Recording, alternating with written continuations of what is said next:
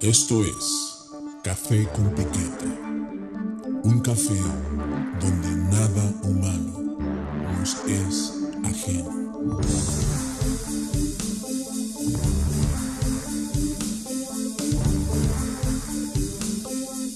Café con Piquete.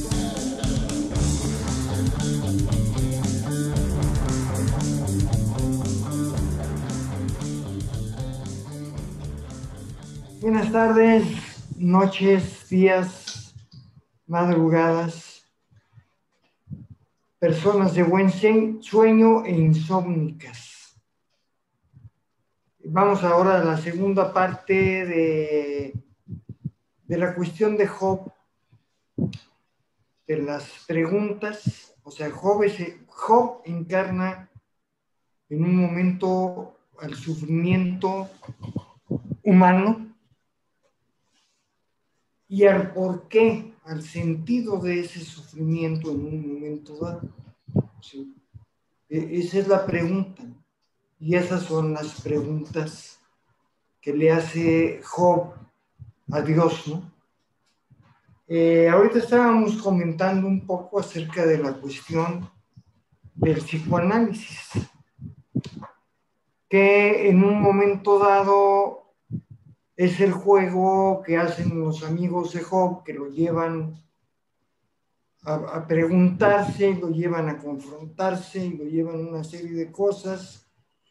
Y en algunos casos, eh, y lo diría, lo diría Foucault de esta manera, ¿no? lo llevan al lugar donde lo quieren tener si es que son malintencionados. Por otra parte, yo creo que la historia de Job es, es eh, un sueño de la humanidad. En el sueño, en un sueño cualquiera, eh, una de las maneras de la interpretación de un sueño es que todos los personajes que están ahí en el sueño son tú. O sea, tú eres todos los personajes. Y cada uno de los personajes plantea una serie pues, de preguntas mediante situaciones que suceden, que aparentemente eh, son incongruentes o ilógicas, y que si uno se fija en los sueños, lo que sucede también es que es que confrontan. O sea, llevan a una confrontación porque a veces en los sueños uno se encuentra con enemigos de la vida real representados ahí, pero en otro papel, o, gente que ha sido querida, que también está en otro papel, que a lo mejor nos está atacando, no sé. ¿no? Y entonces nos llevan a lo mismo que, los amigos de Job, o sea que le dicen, tú eres el responsable y el culpable de todo lo que está sucediendo. Y es en un momento dado también en la cuestión de, del psicoanálisis, lo que plantearía el superior. ¿no? O sea, el superior es el que va a controlar y es el que va a decir, eh, eh, eh, tú de aquí no te me vas a salir, porque estos son los ordenamientos y tú tienes que seguir por un camino dado, sea religioso, sea dado por el sistema o lo que sea. Y entonces los amigos de Job lo quieren regresar al estado anterior al sufrimiento para que se dé cuenta que él, él es el que llegó ahí porque hizo algo mal, pecó contra Dios, actuó contra Dios. Y en el psicoanálisis estamos hablando de una cuestión sistémica, que también en la religión sería algo por el estilo. Mandado desde el lugar de, de, la divinidad y en el psicoanálisis sería el lugar del, bueno, en el caso lacaniano, del gran otro, o de el superior freudiano. Bueno, yo quisiera este, ahondar un poquito en esto y, y también después para que preguntarle a, a, Carla también ¿no? sobre su parecer sobre esto que estamos comentando. Porque así, así terminamos la sesión anterior, hablando la manera en cómo eh, el sufrimiento de las personas busca ser explicado, interpretado por las instituciones religiosas, particularmente, ¿no? Que eran los ejemplos que ponía Carla, ¿no? Mucho cómo en las iglesias este, tratan al paciente, ¿no? pero también ahorita lo estamos viendo, ¿no? Como también los, los, los, especialistas en el dolor humano, los terapeutas, los psicólogos, también se enfrentan a un paciente, ¿no? En este caso, un Job, ¿no? Y lo que aquí eh, nosotros hemos estado insistiendo es que todo este drama de Job, lo que hacemos, lo que hace, muchas cosas, pero digamos, una de las cosas que hace muy bien es poner en evidencia que hay un dispositivo, una ley con la cual eh, están muy versados los amigos de Job.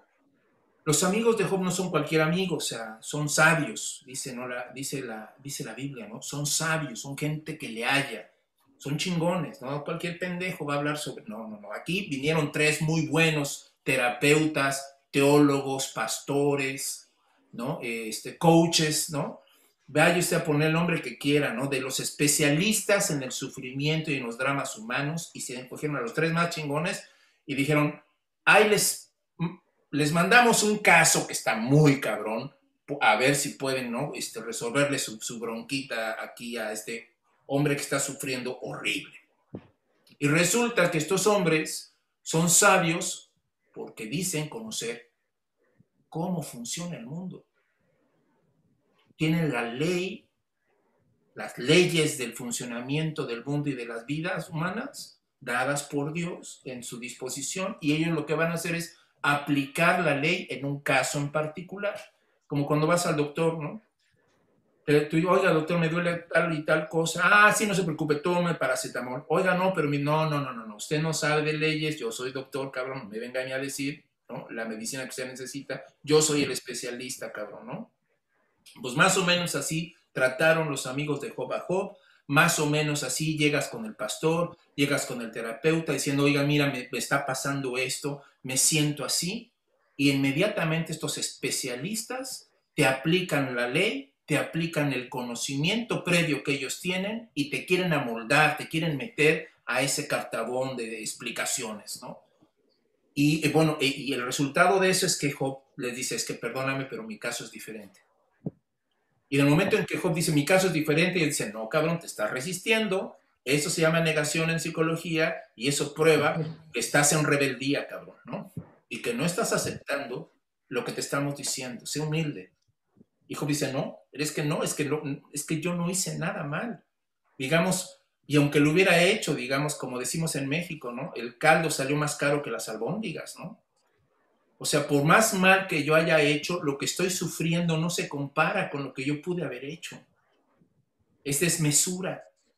Job se enfrenta a un exceso brutal de dolor.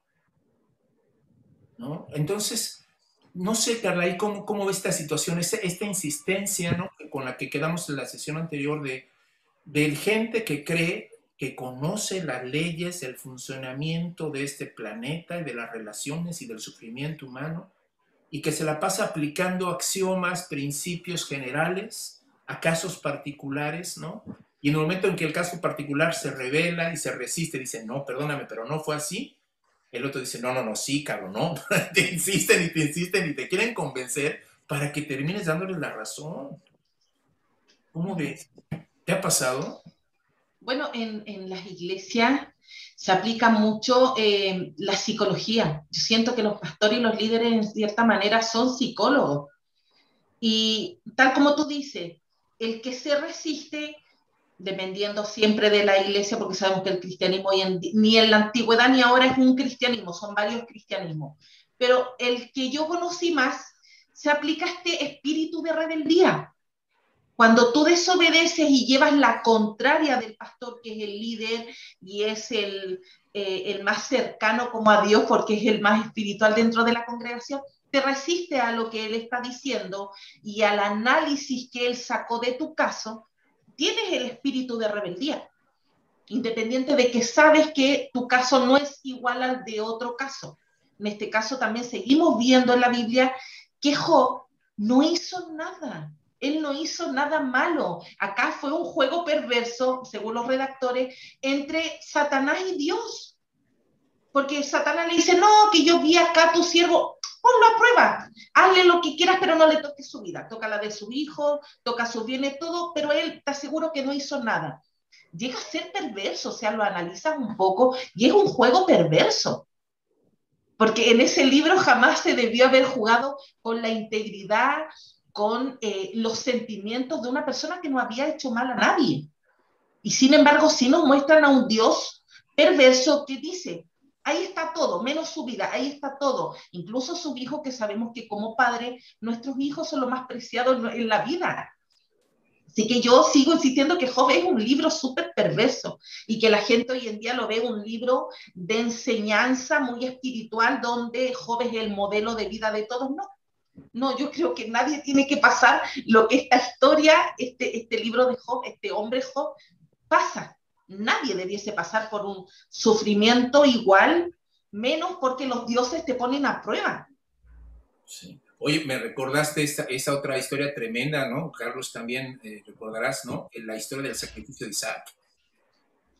Pinche situación, ¿no? De, de, de, Dios poniendo a prueba la fe ¿no? De, de, de, Abraham para matar a su hijo, ¿no? Y ahí va el otro, cabrón. Ahí va el otro, ¿no? Subiendo para preparar ahí este, el altar para sacrificar a su hijo. Y a, un pasito de hacerlo, porque, o sea, quisiéramos creer, ¿no? Que lo iba a hacer. Llegó un ángel y lo parece, ¡Ey! Bueno, ahí dices, qué pinche cruel. O sea, decía Kierkegaard, ¿no? Si te pones en los zapatos, en la mente del papá y, que te diga, eh, era broma, cabrón, tranquilo, tranquilo, tranquilo, güey, no, no, no, no, no, no, no, no, no, no, eh, la va a hacer una prueba, no te, no te aloques, güey, no te aceleres, ¿no? Qué cruel. Así como las bromas que pasan en los videos, ¿no? En la televisión y de los veces, era broma, cabrón. Y la gente se molesta, oye, qué poca madre. Ajá. Y como traducción nos llega Dios, que Dios le da una orden a, eh, para que eh, eh, Abraham dé por sacrificio a su hijo, pero cuando lo lees del hebreo, también ves que hay más dioses, no solamente Yahvé. El hebreo te muestra que está Elohim y está Yahvé. Mm. Y Elohim no siempre es un solo Dios, porque a nosotros en la Biblia nos traducen todo Dios, todo es Dios, pero no, no hay solamente un Dios. Y parece que es como ¿no? Se hace hasta más interesante leerlo desde el hebreo.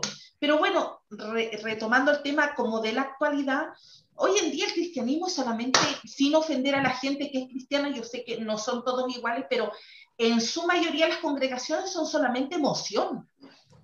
Hasta hace poco yo me entero, una semana atrás más o menos, el autor, el escritor de este himno que es sumamente famoso y que todas las denominaciones cristianas y todas las religiones lo adaptan, este, porque él vive, triunfaré mañana. Eso, todas las iglesias lo tienen a su manera. El tipo se violó un montón de niños en el convento donde estaba.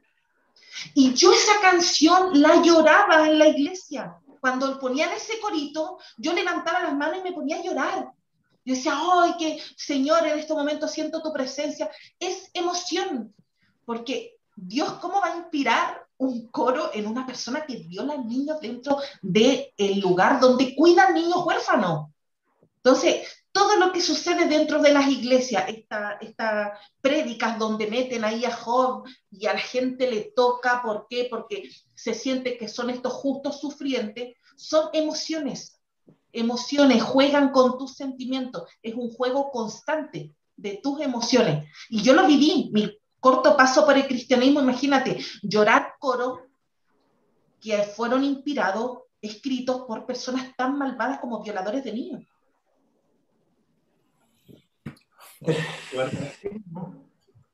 Este, bueno, en primer lugar, el caso, perdón. Como el caso Wagner, ¿no? Sí, eh, en primer lugar, bueno, quisiera yo nada más hacer regresar un poco para atrás y ver el caso de Abraham como el torturador que tiene un tipo y le ponen la pistola en la cabeza Me dice, ahora sí te voy a matar, güey. Pero la pistola no tiene balas, ¿no? Entonces. Y lo vuelve a amenazar y otra vez. O sea, la pistola ya, ya no es ni siquiera broma, ¿no? Es una tortura terrible. Eh, y, eh, y en el caso este que platicas del himno, o sea, la gente escucha lo que quiere escuchar. Y voy a referirme al caso de un cantante mexicano muy famoso que ya murió, gracias a Dios, que es Juan Gabriel. Y que es Amor Eterno. ¿sí? La canción se llama Amor Eterno. Él es homosexual y esa canción está dedicada a un amante homosexual que se le murió.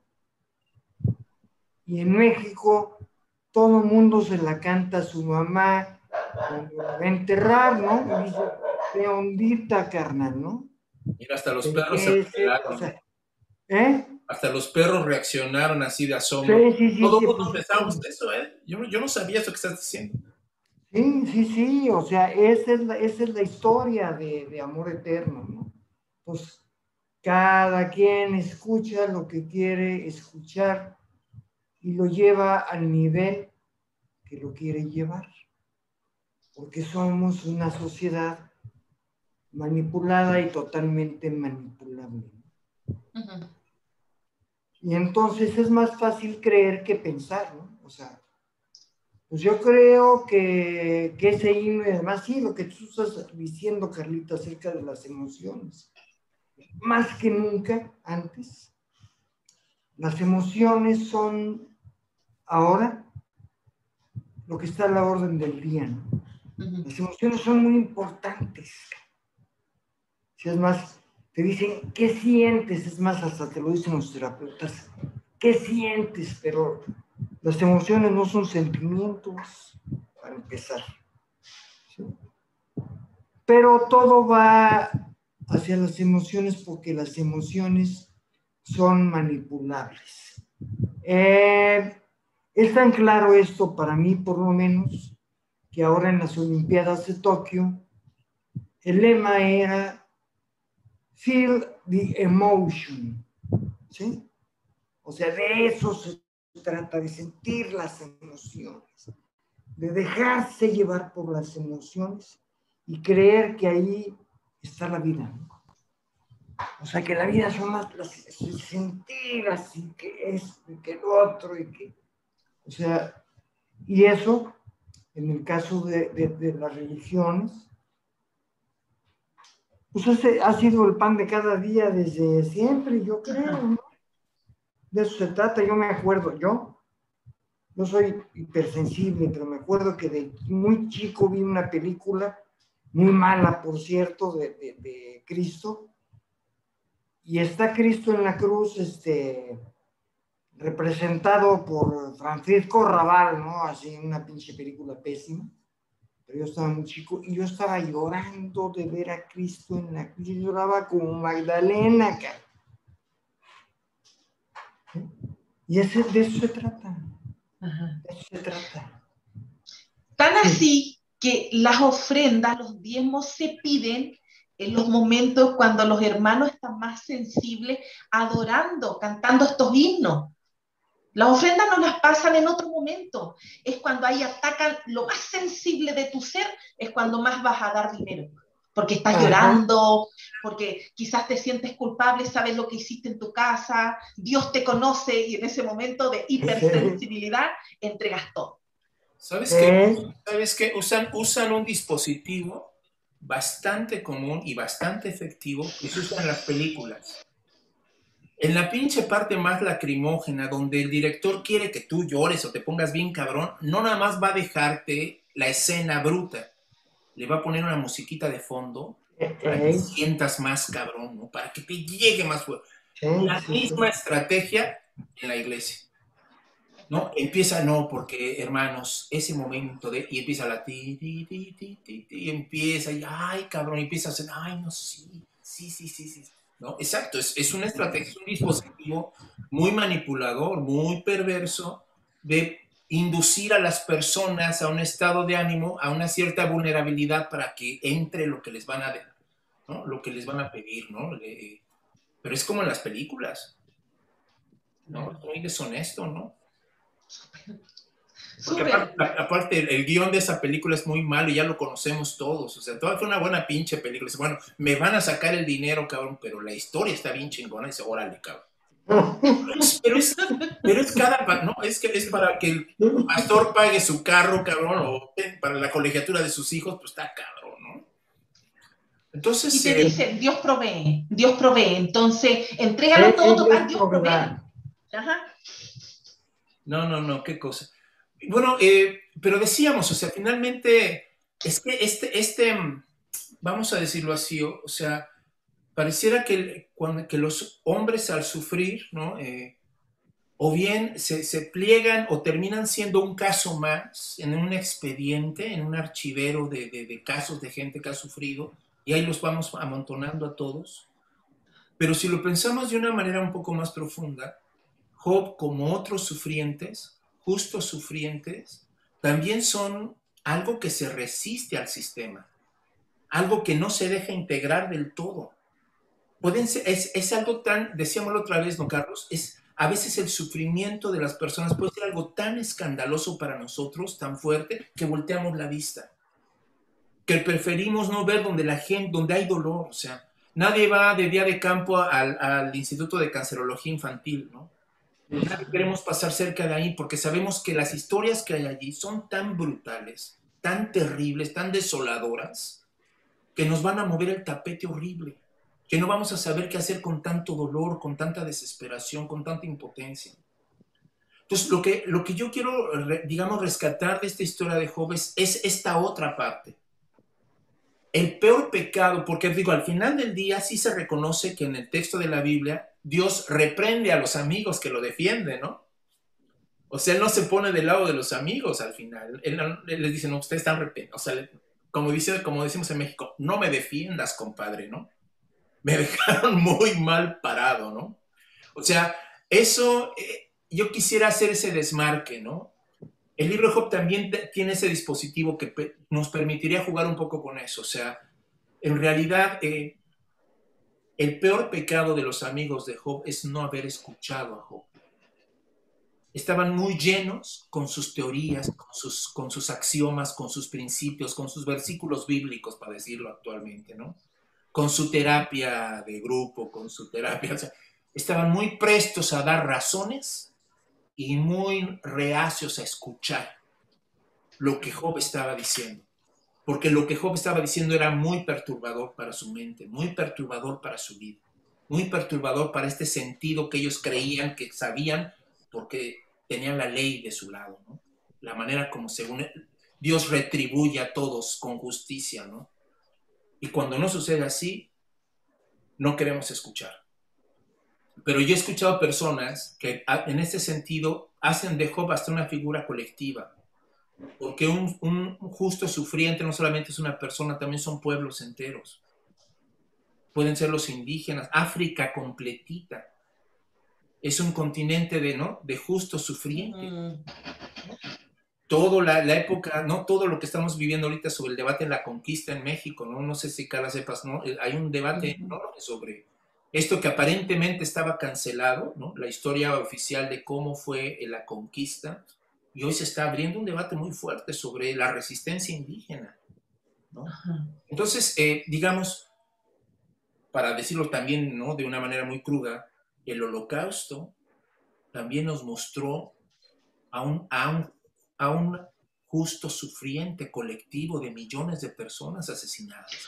Y de esos holocaustos salieron muchos ateos, porque muchas familias, muchas personas llegaron a pensar, eh, ¿por qué Dios permitió todo esto? ¿Qué le hicimos? Claro, claro, claro. Murieron familias enteras, completas, se salvó quizás uno, y ese uno salió ateo. O sea, me pongo en su lugar y me ocurriría lo mismo, o sea, no quiero saber más de Dios luego de todo lo que me ocurre. Si es una prueba, yo no pedí pasarla, y una prueba tiene que conllevar el sufrimiento de toda mi familia. Entonces, de verdad que hasta se justifica hoy en día eh, tanto ateísmo en Israel. Muchos judíos luego le traspasan a su familia este ateísmo y terminan simplemente llevando por tradición la fiesta judía. Sí, sí, sí, o sea, no sé cómo ves tú este fenómeno, Carlos, ¿no? Sí, sí, sí, o sea, es, muy duro, es muy difícil, es, eh, es terrible, ¿no? O sea, es terrible eh, en el caso de la conquista, que no fue conquista, fue una invasión. Igual conquista es un término eh, justificativo de, de, todo lo que sucedió. Si los valientes llegaron a, descubrieron un continente y llegaron a ponerlo en orden. A civilizar. Y, este, y, es este, y la situación es que Curiosamente es todo lo contrario, ¿no? O sea, ahorita de lo que se estaba hablando, lo que estaba diciendo Carlita del holocausto, ¿no? O sea, llegan a destruir los cuerpos para salvar las almas. En un genocidio que no es, eh, eh, en los campos de concentración yo creo que fueron tres millones de judíos y tres millones de otras personas que no son judíos, pero muy... Claro testigos de Jehová, había de todo, católicos. Sí, sí, sí, o sea, había hasta 800 mil soldados soviéticos que estaban metidos ahí. Pero en este caso es muy curioso porque estamos hablando entre 80 y 100 millones de personas muertas por el trabajo, por la espada, eh, por la religión, por las... Eh, por las bueno, epidemias que hubo, que además fue como una guerra biológica porque fue, está probado que fueron transmitidos de alguna manera voluntariamente también, sí, porque lo que hacían era que las cobijas o los petates o donde estaba la gente infectada y moría se las daban a los sanos, ¿no? Decían, ahí llévate eso, y las escudillas donde comían hacían lo mismo, ¿sí? Y ellos ya habían vivido la peste en Europa, una parte de la peste, y sabían qué era lo que sucedía con eso. Pero estamos hablando, vamos a dejarlo barato. Vamos a decir que fueron 20 millones de personas. Ah, carajo, y de eso nadie habla. Y no sucedió nada con eso. Y no hay ningún problema. Y Benedicto XVI hizo una declaración de que jamás había habido problema con la conquista, ni la cuestión religiosa había tenido ningún mal efecto en la población indígena. No lo dijo de esa manera, pero lo dicen. Es brutal, es brutal, ¿sí? Es brutal. Y no fueron ni tres ni seis millones de gente en campos de concentración, fueron 80 o 100 millones de personas a través de aproximadamente 25 años. En la mesa central, o sea, en, lo que se llamaba el Anáhuac, había, un, bueno, no, perdón, en todo el, eh, en Sudamérica había 20 millones de personas y acabó, acabaron con un millón de, personas. o sea, nada más quedó un millón de personas. Es el sufrimiento total, ¿no? Es el sufrimiento de un pueblo que es reducido a nada, ¿no? No, hombre, pues si no pasó nada, es más, no hablen de que España tiene que, pedir perdón si España ni siquiera era España, agarras Londra, que nada más era Castilla, o sea, empiezan a discutir una bola de idioteces que no tienen nada que ver. Y entonces vamos a lo que se estaba también diciendo, que diciendo no queremos reconocer el sufrimiento. No queremos reconocer el sufrimiento. Porque además, o sea, eso no fue hace 500 años, eso, eso que fue hace 500 años sigue teniendo repercusiones el día de hoy, sigue habiendo asesinatos, sigue habiendo depredación y sigue habiendo despojo, ¿no? O sea, eso no terminó, no ha terminado. ¿Sí? Pero no se quiere reconocer porque además ahí, ahí hay otro problema, eh, el otro no existe, ¿no? O sea, hay un problema de alteridad, el otro no existe. Entonces, pues no vale la pena, ¿no? O sea, ya es un problema de narcisismo en el que yo hago, no le doy en, lugar de, en el lugar del otro, en mi aparato psicológico, me pongo otra vez yo. O sea, yo hablo conmigo mismo y no hay otro. Sí. y eso es lo que sucede cuando está diciendo, creo yo, cuando está diciendo Armando, que sus amigos no lo oyen.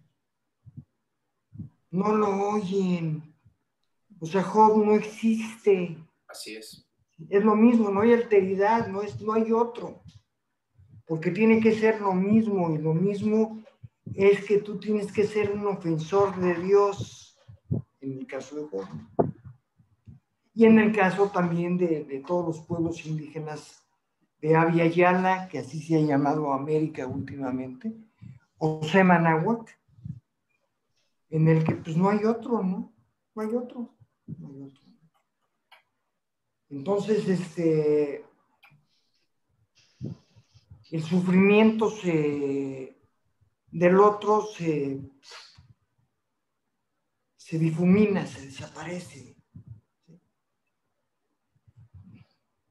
Y entonces los amigos de Job, al fin y al cabo, otra vez lo que decía, lo que también lo que comentaba Armando, son los defensores del sistema. O sea, niegan a Job para defender el sistema. Y no están negando nada más su sufrimiento, no, lo están negando a él. Está negando su palabra, está negando su ser. Y, eso está grave, ¿no? Y es lo que ha sucedido pues desde los asilios, ¿no? Y sigue sucediendo, y una vez me acuerdo que un tipo en, en Facebook me dijo, le, estaba yo hablando de genocidio, me dijo, no, hombre, pues si genocidio siempre ha habido, como si fuera algo ya normal, ¿no? Ah, qué bueno, pues siempre hay genocidios, no hay problema, ¿no? O sea, vamos a decir que no hay problema con los genocidios, porque siempre lo sabido es como también decir, pues es que los pobres han existido toda la vida. Ahí no marches. O sea, es el negar el sufrimiento y el dolor para el aprovechamiento de lo mismo. Y es lo que le sucede a Job. Y es lo que nos ha sucedido a muchos. Ya ves, ya se enojó otra vez aquel. Hay temas que no le gustan a ese perrito.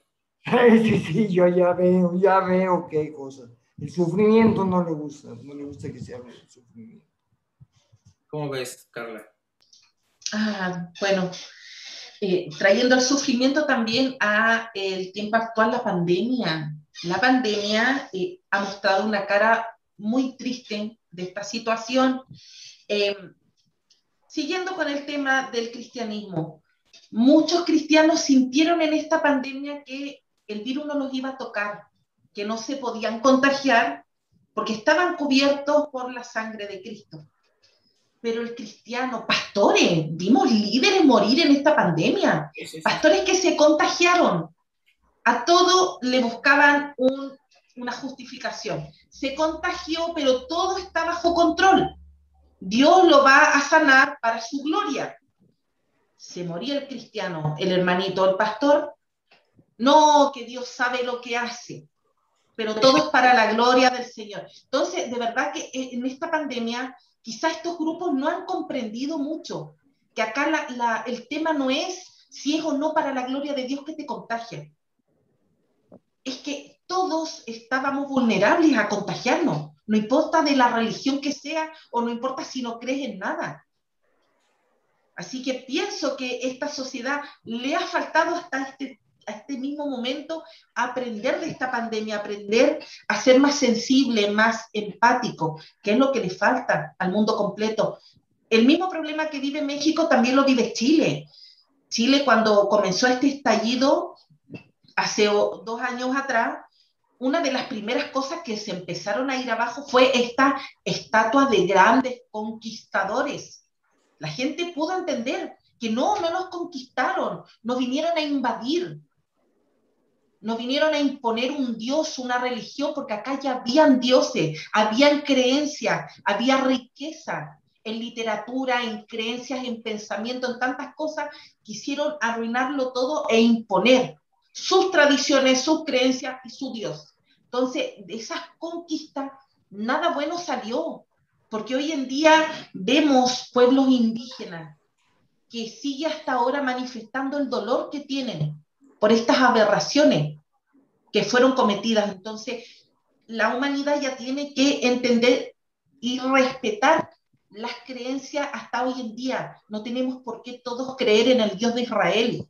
en el Dios que creen los cristianos. La gente tiene que entender que hay muchos dioses en las creencias de los seres humanos y que todos sufrimos y todos vamos a comprender ese sufrimiento desde distintos puntos de vista, como decíamos antes de entrar en esta segunda parte. Hay quienes se acercan a la religión por medio de un sufrimiento, como hay quienes se apartan de una religión por ese mismo sufrimiento. Sí, caray. Hay algo que eh, quisiera también eh, resaltar. Eh, un gran ausente ¿no? en el libro de Job y, en mucho de lo que estamos platicando aquí, que es la compasión en ningún momento, o sea, los amigos tal vez al principio, dice la Biblia, ¿no? Que se, se, impresionaron de ver a Job. El problema es que Job empezó a hablar.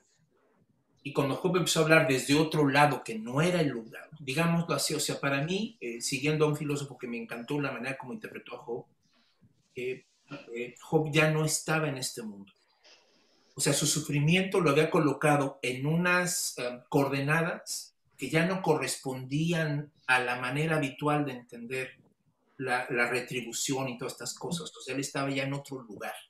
Y desde ese otro lugar él estaba haciendo preguntas que no estaban siendo atendidas ni respondidas, porque no se podían responder desde ese sistema. ¿no? era, él, ya estaba en otro lado, en otra, en otra escena, dice el filósofo este en cuestión, ¿no? En otra escena. Y desde esa otra escena, lo que menos eh, pudieron hacer los amigos de Job tener compasión. Estaban tan llenos de preguntas y de soluciones y de convicciones que no tuvieron el menor mínimo empacho de sentir compasión, de quedarse callados. Yo eh, quiero platicarles algo así muy brevemente, que es algo que me, que me, que me afectó tanto emocionalmente, espiritualmente, tanto que, que me hizo dedicarle la maestría al problema del mal. Yo me gradué con una maestría sobre el problema del mal. Y, no fue por morbo intelectual, fue por un amigo, un amigo de la iglesia, un tipo este, bastante joven, nunca había fumado, nunca droga, nada, alcohol, nada, un tipo limpio, que de repente le dio cáncer en el pulmón, sin haber fumado, yo, yo, yo que sí fumaba, ¿no? Y este canijo se, se, enfermó horrible. Y uh, y cuando empezó a agravarse, a ponerse muy mal y las quimioterapias, pues él iba a estos este, cultos de sanidad, ¿no? No sé si todavía los haya, ¿no? Pero esto, había estos cultos, ¿no? De, ven, el predicador fulano tal, y aquí Dios obra milagros, y espera un milagro, espera un milagro. Y allí va mi amigo a esperar el milagro. Y en una de esas, él, él regresa al hospital a hacerse un estudio y va resultando que no aparece nada. Y entonces inmediatamente le dijo, pues aquí está el milagro, ¿no? Dios me sanó. Y empezó a ir a las iglesias a dar testimonio, ¿no? Como dicen, ¿no? De lo que Dios había hecho en su vida y wow, este, un milagro, ta, ta, ta, ¿no? Y eh, él eh, se casa después de esto con alguien muy, muy especial. Y después de un tiempo vuelve a aparecer la enfermedad multiplicada, o sea, con metástasis y toda la cosa, le dio una regañada tremenda y le dijeron, ¿por qué no regresaste al hospital? Hay un momento como asintomático de la enfermedad que seguramente tú lo interpretaste como un milagro, pero no, no era un milagro. Ahí estaba el cáncer, pero no te estaba dando señales. Por eso apareció así, ¿no? Pero cuando regresa mi amigo, pues ya el cáncer ya se había esparcido más. Y, yo estaba pues como muy conmovido por esta situación porque pues justamente ese tipo de creencias lo habían llevado a, ese estado, ¿no? De, por creer, por, por, por, cándido, por buscar una, por anhelar una solución, así como la gente se toma un menjurje X, ¿no? Y buscas, ¿no? Que una solución, aunque no la entiendas, pero tú quieres alivianarte, ya no quieres sufrir, no te quieres morir, ¿no? Y lamentablemente, bueno, pues en mi caso, este, esta, su esposa ya no lo pudo cuidar porque ella también tenía una, una incapacidad para moverse. Y entonces me pidieron a mí que yo lo fuera a cuidar al hospital. Las noches, ¿no? Que pudiera estar ahí con él. Yo y su hermano nos turnábamos. Y no saben ustedes, o sea, la experiencia que fue para mí ver a mi amigo en ese hospital y todo lo que, las llagas que le empezaron a, surgir en la espalda y el sufrimiento que él traía tan cabrón y, al final, él este, sale del hospital, se le pone malito a su mamá, su mamá corriendo con él lo lleva al hospital de vuelta y se le muere en el taxi en los brazos. Entonces, bueno, pues para mí fue así como algo muy, muy fuerte, muy, muy tremendo, lo que yo sentí, lo que yo viví, lo que yo pensaba sobre esto, ¿no? Pero lo que, a lo que voy es que cuando llega el funeral y llega esta horda de cristianos, con sus guitarras a cantar alabanzas y a decir, bueno, ya no estemos tristes, ya, ya mi amigo está con Dios, ya no, no estar triste, ¿no? bueno, su esposa o su viuda lloraba desconsoladamente. Y estos tipos no tenían la menor empatía, la menor compasión de decir cuánto lamento, o sea, lo que viviste, lo que estás sintiendo, y no, esto, no, no, no, no estés triste, ya está con Dios. ¿Por qué estás no, nosotros somos los que estamos sufriendo, él ya resolvió su problema, él ya está con Cristo, ¿no? Fue terrible, terrible, terrible, terrible la falta de empatía, la falta de compasión que esta serie de creencias, de, de convicciones, de anteponer, como dijo Carlos, las creencias a las personas, de serle más fiel a una opinión, a una idea, que a una persona de carne y hueso. Y es terrible. Fuerte. Sí, muy, muy fuerte. Y bueno, cuando, cuando terminé mi maestría, pues yo puse, obviamente mis papás, ya todo el mundo, pues mis padres que me apoyaron, pero en el fondo, pues yo sabía que era mi amigo, y que me, me había forzado, pues, a, a, a, seguir esta ruta intelectual, ¿no? De preguntarme por este tipo de cosas, ¿no? Y darme cuenta que lo más digno que podemos los seres humanos a veces tener no es una respuesta chingona y sabia al, sufrimiento humano, sino la simple y llana compasión de un abrazo, de una sujetarle a alguien. O sea, son cosas que se superan. Fíjate, para no cansarlos, un día llego yo al hospital y dije, no, mi, mi amigo está muy güey con sus pinches creencias religiosas, muy de cristiano, así muy convencional. Entonces yo iba así un alterón de libros así de teología, así muy chingona, muy progresista, muy... Yo dije, oh, esta noche me va a escuchar el cabrón para que anden creyendo en tonterías de que Dios sana y que la chingada. Y entonces llego con él y me, y me dice, cuando ve todos los libros que pongo así en el escritorio, ¿no? Bueno, en la mesita esa que pone ahí al lado de la cama si todos esos libros que, no, pues es que quiero que tengamos una plática así sabrosa, cabrón. Y me dice el cabrón, no ves que yo no, yo no quiero hablar de esas cosas, yo lo que quiero es hablar contigo. O sea, me, me, cerró, me cerró la boca, me dijo, pues claro, más importante que las teologías y las filosofías y lo que podamos decir sobre, ¿no? sobre el caso Job, es que cuando te enfrentes con un Job o cuando tú te conviertas en un Job, ¿no? Este, pues seguramente lo que más vas a extrañar va a ser un ser humano junto a ti. No una teología que te explique por qué chingados estás sufriendo, ¿no? Digo yo, no sé qué opinan ustedes, ¿no? Ah, eh, es que en momentos así, yo creo que no hay palabras la teología queda obsoleta, queda de más, queda sobrando. En momentos así de sufrimiento, cuando en la desesperación una persona quiere recurrir o aferrarse de algo porque no quiere morir, porque está desesperada, la teología está de más. De repente un, apretón, un abrazo, basta, porque no van a haber palabras. igual como cuando una persona pierde un ser querido, en la situación que sea, por una enfermedad y pudo despedirse o de una muerte que nadie veía venir, no hay palabras, no hay palabras, porque cada ser humano experimenta el dolor de diferentes maneras. Entonces, somos tan diferentes como ser humanos que eh, no sabemos si el silencio va a estar bien o esa persona necesita palabras también, quiere escuchar, que le digan algo. Entonces, es, diferente. Yo también tuve un amigo, compañero de curso de la infancia, que también pasó por un cáncer. Él se murió, también se ramificó y todo.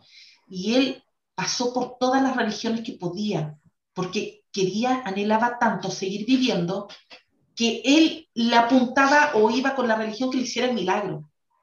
Fue a la católica, fue a la evangélica, eh, eh, testigo de Jehová, cualquiera que le entregara una solución y le diera este milagro de sanación. No lo encontró y murió. Entonces, esta desesperación, muchas veces la gente en esa desesperación de no saber qué va a suceder y no tener el control de la enfermedad, recurre a una creencia para salvarse. Así es. Pues sí, este. No sé, es terrible, no es terrible, es terrible. O sea, cada quien sufre de a su manera, cada quien tiene sus problemas a su manera y cada quien eh, ve las cosas como puede, pero la cuestión es que seguimos en la creencia, ¿no? Seguimos en la creencia y, no hay aceptación, o sea, la cuestión es la negación. O sea, el mal como tal se niegan. O sea, se niega, se niega. Tenemos al mal enfrente y lo estamos negando. Tenemos la enfermedad enfrente y la estamos negando. Tenemos a la muerte y la estamos negando. Porque no tenemos la capacidad de aceptar lo que está sucediendo. O sea, desde luego no es fácil, o sea, yo no estoy diciendo que, que la gente pueda ser tonta o no por no poder aceptarlo. Pero es una parte de la condición humana que nos lleva a las creencias precisamente. Y para las que somos, es más fácil ser manipulado o darse a la manipulación que tener esta resistencia que tenía Job. Este, yo creo, es una, y creo que ya me había dicho Armando que Nietzsche decía eso, o, o alguien, algún filósofo. Yo creo que los borregos hacen a los pastores. ¿no? O sea, así como en los grupos de autoayuda, pues eh, los borregos hacen a los padrinos, ¿no? y etcétera, etcétera, etcétera, porque, porque quieren que les digan por dónde van o cuál es la salvación, ¿sí? como si fuera pues, una receta de cocina o qué sé yo. ¿no? Y, y, es también lo que decía Armando, o sea, los libros de teología para leer y decir cómo está la cosa, ¿no? Pues a mí me vale madre eso. Yo lo que quiero es otra cosa, ¿no? Ah. Yo lo que quiero es salvarme, o quiero esperanza, o quiero comprensión, o quiero empatía, o quiero un abrazo, ¿qué? ¿Qué sé yo?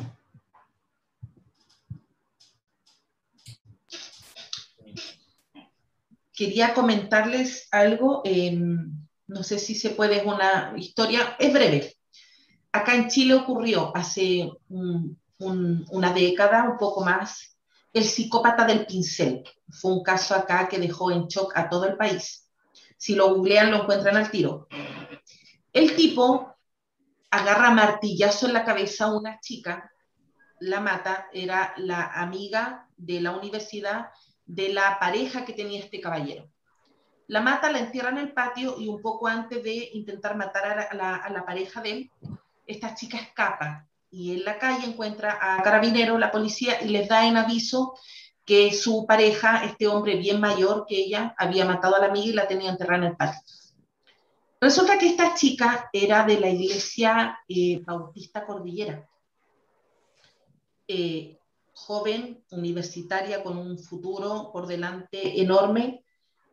El consuelo que se le dio en la iglesia a los padres de esta chica fue que Dios, en su misericordia, se llevó a la hija de ellos porque ella ya era salva y dejó viva a la otra porque no conocía a Cristo. Fue misericordia. Ups. Cuando a mí me lo cuentan, porque el hermano de la iglesia bautista a la que yo iba, él conocía a esta familia porque era de esa iglesia antes de cambiarse de iglesia, conocía a esta chica. Yo en ese tiempo era cristiana, pero yo quedé en shock porque yo dije, Dios en su misericordia permitió que le mataran a la hija martillazo porque era salva. Entonces, realmente falta razonar. Dentro de la religión falta que la gente use el cerebro y piense un poco. Misericordia, imposible llamarle misericordia a algo tan aberrante.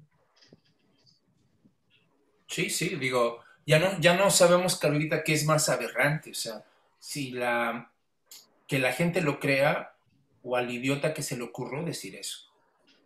¿no? O sea, es, eh, o sea, hay un grado como de sadismo, ¿no?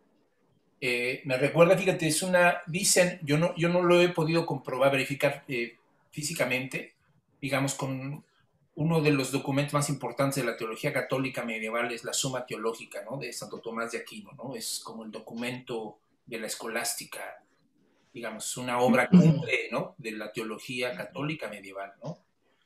Y dicen que hay por allí un segmento de, esta, de esta obra máxima cumbre, eh, donde dice Santo Tomás de Aquino que a los creyentes se les va a permitir mirar hacia abajo para contemplar el sufrimiento de los que están en el infierno y aumentar así la gratitud a Dios por no estar allí. La suma teológica, el, documento más importante probablemente del, catolicismo medieval, argumentando de esa manera. Entonces, hay, por ahí un texto, ¿no? En este, François Barone, creo que se llama, que, que le puso a su libro, El Dios sádico porque sí, o sea, sí hay algo de sadismo allí, o sea, sí hay algo, hay una especie de deleite, irónicamente, ¿no? Eh, contrastando con esto que hablamos de la compasión, pero pareciera que sí hay una especie de deleite, una especie de, de, goce en el sufrimiento del otro, ¿no? O sea, yo, eh, hasta la misma teoría de San Anselmo, ¿no? No sé si la recordarás, Carlita, ¿no? La teoría de San Anselmo de, la eh, muerte sacrificial del hijo, o sea, Dios asesina a su hijo como demanda de un Dios santo, ¿no? Que para pagar el pecado del mundo tiene que asesinar a su hijo, para pagar, o sea, digamos, le debes y él se hace un autopréstamo, mata a su hijo para pagarse él y entonces quedas endeudado con la deuda y con la muerte del hijo, cabrón, ¿no?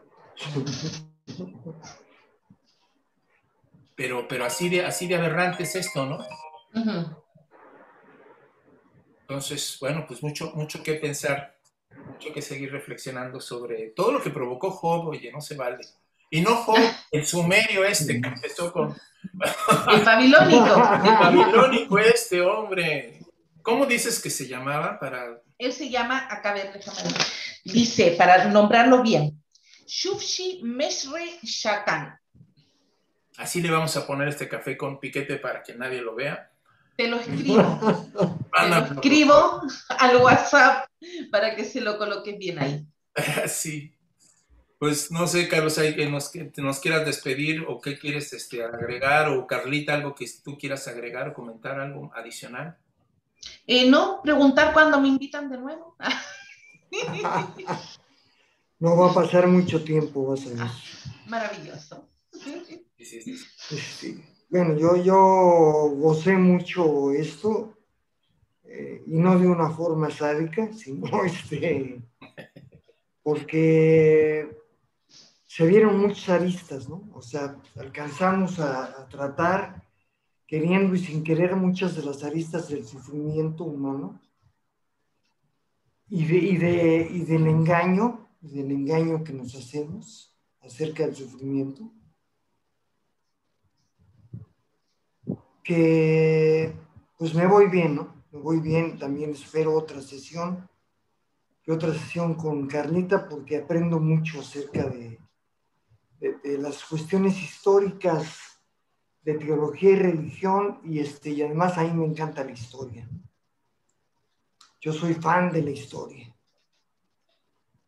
Buenas noches. Muy bien. Buenas noches a todos. Un abrazo. Cuídense mucho. Buenas noches. Un abrazo. Bye.